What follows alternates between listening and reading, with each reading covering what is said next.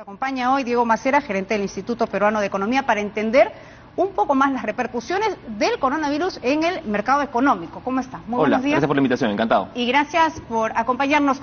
Yo le decía fuera de cámaras que estas entrevistas a mí me gusta hacerlas lo más sencillas posibles, porque la primera preocupación de las personas es ¿qué hago? ¿Dejo de comprar dólares? ¿Compro dólares porque se va a incrementar más? ¿O el coronavirus viene siendo una preocupación de por allá de la otra parte del mundo y aquí no nos va a afectar en nada? Eh, a veces la economía para el tipo de cambio es un juego bien psicológico. Entonces la gente tiene miedo de que vaya a subir el dólar, entonces compra dólares, aumenta la demanda y etcétera, etcétera. obviamente hay una preocupación global por el coronavirus y el Perú no es la excepción. Eh, así como ha subido el sol, ha subido la moneda en Chile, en Colombia, en Japón, a donde mires. Eh, ¿Por qué? Porque es un tema que afecta a los mercados financieros de todo el mundo eh, y en esa medida es esperable pues, que el, sol haya saltado como saltó. Eh, si hay que tener pánico y salir a comprar dólares ahorita porque van a subir, la verdad que no. Yo no aconsejo este, incrementar ahorita el, pánico financiero. Estamos con 341. tenemos 342 ya casi. ¿eh? 342. El BCR tiene una posición muy sólida para combatir cualquier alza eh, inesperada del tipo de cambio. El BCR con lo cual podría mantener el precio ahí, en, ese límite. No sé si en 341, eso ya dependerá de la, del, del, banco, eh, pero sí tiene un espacio muy fuerte para combatir alzas abruptas del tipo de cambio. Eh, entonces yo por ese lado la verdad que no me preocuparía mucho. En la medida en que vayan saliendo nuevas noticias sobre control o no del coronavirus, esto va a ir cambiando. Eh, mi impresión, y aquí ya no, tanto hablando como economista, eh, mi impresión es que esto eventualmente va a ser el status quo en el sentido de nos vamos a tener que acostumbrar a vivir con una con un virus de este tipo. Como la influenza. Como la influenza. Y en ese momento no cuando ya ya es más o menos inevitable que sea una pandemia. Eh, en ese momento yo creo que ya vamos a tener una lectura un poco más calmada de la situación. Primero hay que entender qué rol cumple China en América Latina y en nuestro país, no solamente como proveedor, de varios productos y de una cadena, ¿verdad?, mucho más compleja, sino también con un mercado para el que exportamos. No, hay, hay varios roles, ¿no? El exportación, China es el, nuestro socio comercial más grande, nosotros le enviamos a China más o menos 30% de, nuestros, de nuestras exportaciones, la mayoría de ellos eh, minerales, ¿no? donde concentrado de cobre es lo más importante, y ahí hay que entender que el, no es solamente el tema de lo que le enviamos, sino el precio de lo que mandamos que se afecta cuando hay una, eh, una mm, situación de este tipo. Eh, habían estimados del, Goldman Sachs, de algunos bancos de inversión, que si el precio del cobre caía en este contexto, ¿no? un 10%, eso podía pegarle hasta 1% al crecimiento del, del, PBI del Perú este año. Eh, entonces hay que estar atentos a cómo pega esto, no solamente para los envíos, sino el precio de lo que estamos enviando. Y, ahí, y ahí quiero, quiero hacer una pausa. 1% puede sonar poco, pero ¿cuánto? Y se lo consultó no, pues el año, pasado, el año pasado crecimos 2. Claro, por supuesto. la mitad de lo que crecimos el año pasado. Parece poco, pero sí representa una cifra muy importante en nuestro país. Por supuesto. O sea, un 1% del PBI es una diferencia enorme en términos de reducción de pobreza, creación de empleo formal, mejora en la calidad de vida de la población. Hay que ver de nuevo cómo se desenvuelve, yo creo que todavía es temprano, eh, pero sí hay estimados de que una de bajas de precio que ya han venido sucediendo en los commodities y que esto eventualmente le pega a los envíos que tiene el Perú, eso necesariamente. Quizá una parte que no hemos visto y que es fundamental eh, cuando estamos hablando de China, sobre todo, es su participación en las cadenas de valor. Entonces, si nosotros queremos comprar un teléfono, un carro, una refrigeradora, una licuadora. Cualquier repuesto, eh, además. Muchas de las cosas o son hechas en China o tienen una parte de fabricación china. Entonces, en la medida en que tengas stock, en que las, las eh, tiendas tengan stock, los importadores tengan stock, no hay problema pero en la medida en que eso se vaya acabando eh, y la producción china no reactive, sí puedes tener eh, algunas eh, ausencias de ciertos productos fundamentales que van a pegarle no solamente a los consumidores, sino también a la industria nacional. porque la industria nacional también necesita máquinas, necesita repuestos y mucho de eso es hecho en China. En Estados Unidos, el, para las mil empresas más grandes, se estima que el 94% tiene de alguna manera un proveedor chino sea de primer nivel o un proveedor de un proveedor, pero estás hablando del 94% de las mil empresas más grandes. Claro, porque además muchos terciarizan a China, ¿verdad? Puede ser una empresa bajo la fachada estadounidense, por ejemplo. bueno, ahí por, la pelea esta no, lo creo, pero eh, que puede tener, eh, que puede ser francesa y que muchos de esos productos se hacen en China, ¿verdad? Entonces termina siendo China. o, es o compras en Estados Unidos o compras en Corea del Sur, pero eh, ese proveedor de Corea del Sur tiene a su vez un proveedor chino. Entonces, y esto nos ha agarrado además, eh, como comentábamos fuera de cámaras, en un contexto del año nuevo chino, en el que muchos trabajadores estaban ya fuera de su zona de trabajo y no han podido regresar.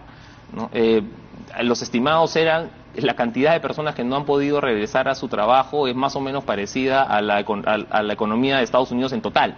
Para que nos demos una idea de la magnitud de este impacto. Lo más probable, no, yo creo que esto se va a ir normalizando, este, ojalá en las siguientes, en las siguientes semanas. Eh, y con eso yo creo que no va a haber motivos para, para mayor pánico ni financiero ni de otro tipo. Ahora, es un mercado de oportunidades. Estoy pensando Tú hablabas de varios productos y lo primero que se me viene a la mente es, este pánico y estos anuncios de que, por ejemplo, las mascarillas se han agotado en el mundo. ¿no? Y hay anuncios de eso por todas partes. Nosotros somos productores de casi todo lo que veamos que no hay. Eh, y no me refiero solamente a las mascarillas, pero puede representar un mercado de oportunidades para el Perú en algún punto o eso es muy difícil de ver todavía? Yo creo que es difícil de ver todavía. No, no se me ocurre ahorita una, un producto en que nosotros podamos decir, oye, ya, este es el, este producto podríamos nosotros aprovechar que tenemos en sustitución de. Eh, en la medida quizá en que se cierren, o sea, pensando, eh, ponte el mercado de turismo. Eh, en la medida en que hoy día pues difícilmente alguien vaya a viajar a, Asia y se vayan cerrando algunas rutas, de repente el Perú tiene una oportunidad para captar turistas que de otro modo se hubieran ido a vacacionar a otro lado. Claro, como eh, en el Carnaval de Venecia, que por ejemplo se canceló el Carnaval de Venecia precisamente por el temor a la propagación del coronavirus.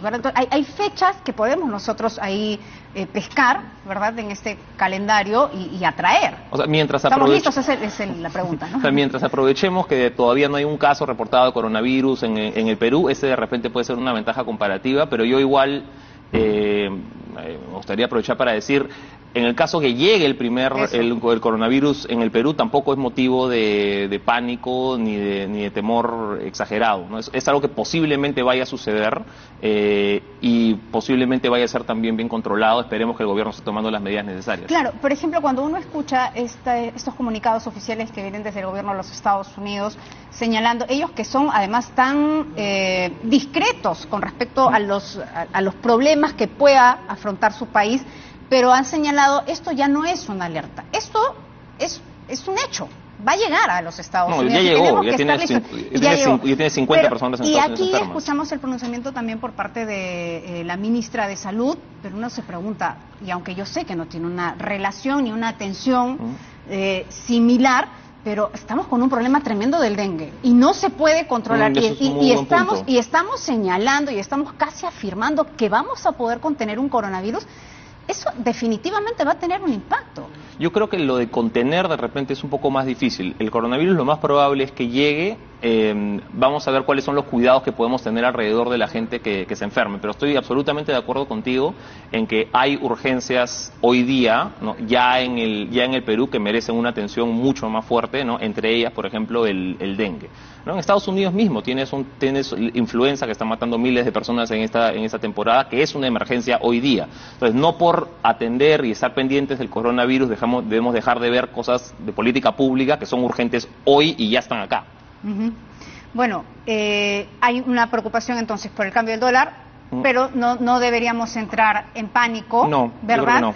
Eh, ¿Habrá una contención con respecto, por ejemplo, a inversores en nuestro país por el tema del coronavirus, tomando en cuenta lo que tú ya has mencionado, ¿no? Que hay una alerta de pandemia, ¿o no? Sí, mira, ya hay diferentes personas que te van a decir, oye, esta pandemia es inevitable, este, esto, esto se va a propagar por el resto del mundo, no hay manera de contenerlo. La OMS ha sido un poco más cauta, he dicho, eh, es posible que vaya a haber una, una pandemia pronto.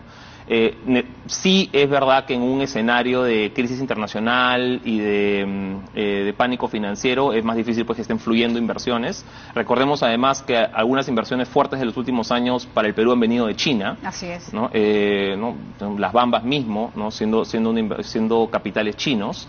Entonces, hay una, un temor ahí sobre algunas inversiones de, de, largo plazo que puedan suceder. Yo creo que todavía por ahora, en la medida en que esto se vaya normalizando, quizá en las siguientes semanas, eso no debería afectar tanto. Otro canal eh, que sí afecta son en exportaciones, eh, si quieres, no tradicionales, porque algunos envíos que tú vas a China o de repente a Estados Unidos, eh, pueden verse ralentizados, paralizados por, la cadena, por el rompimiento de las cadenas logísticas. ¿No? Ya has tenido casos de envíos pesqueros peruanos a China que no llegan porque el puerto no está. Pues. Así es. Eh, entonces, no es solamente cobre y no es solamente el precio del cobre, es también otras exportaciones que quisiéramos tener principalmente a China, pero a otros países del resto del mundo también. ¿Qué tan rápido, ya para finalizar, qué tan rápido actúan los laboratorios eh, cuando, tenemos este tipo de situaciones y este tipo de alertas? Eh, te lo comento porque hace algunos momentos revisaba una publicación de Patricia Yaniot que es eh, ex eh, periodista de CNN, me parece que ahora está en Univision, bueno, está en, alguna cadena importante, pero ella señala que ya se está, que ha obtenido información que ya se está eh, probando un medicamento para el coronavirus. Y ya este anuncio debería generar un poco de tranquilidad yo creo que también es pronto para hablar de, curas o de la vacuna probablemente se vaya a demorar todavía un rato, un año, quizá dos, eh, y cura para virus es difícil, porque lo, que curamos normalmente son bacterias. yo, no soy médico, pero lo que curamos con antibióticos. Claro, un medicamento me eh, imagino que es como, no, debe ser una vacuna. Y aparte hay que probarlo, no tienes que hacer ensayos clínicos. Por ahora, en realidad, yo creo que la discusión está más en si esto puede ser contenido o no este, parece, parece que no. Y la segunda pregunta que es más importante es, ok, ¿y qué tan grave es? Em, hay estadísticas chinas que algunos disputan, ¿no? De 2% de, de, mortalidad, principalmente en personas mayores, ¿no? Lo que sabemos. Eh, conforme vaya expandiéndose esta enfermedad fuera de China va a ser más claro cuál es la verdadera tasa de, de mortalidad pareciera que podría estar por debajo de 1%. Eh, ¿no? Con lo cual, como te digo, es posible que nos tengamos que simplemente acostumbrar a vivir con este virus. Bueno, a estar atentos, es lo que nos toca, ¿verdad? Y a seguir las recomendaciones siempre de las autoridades. Muchas gracias, por haber estado con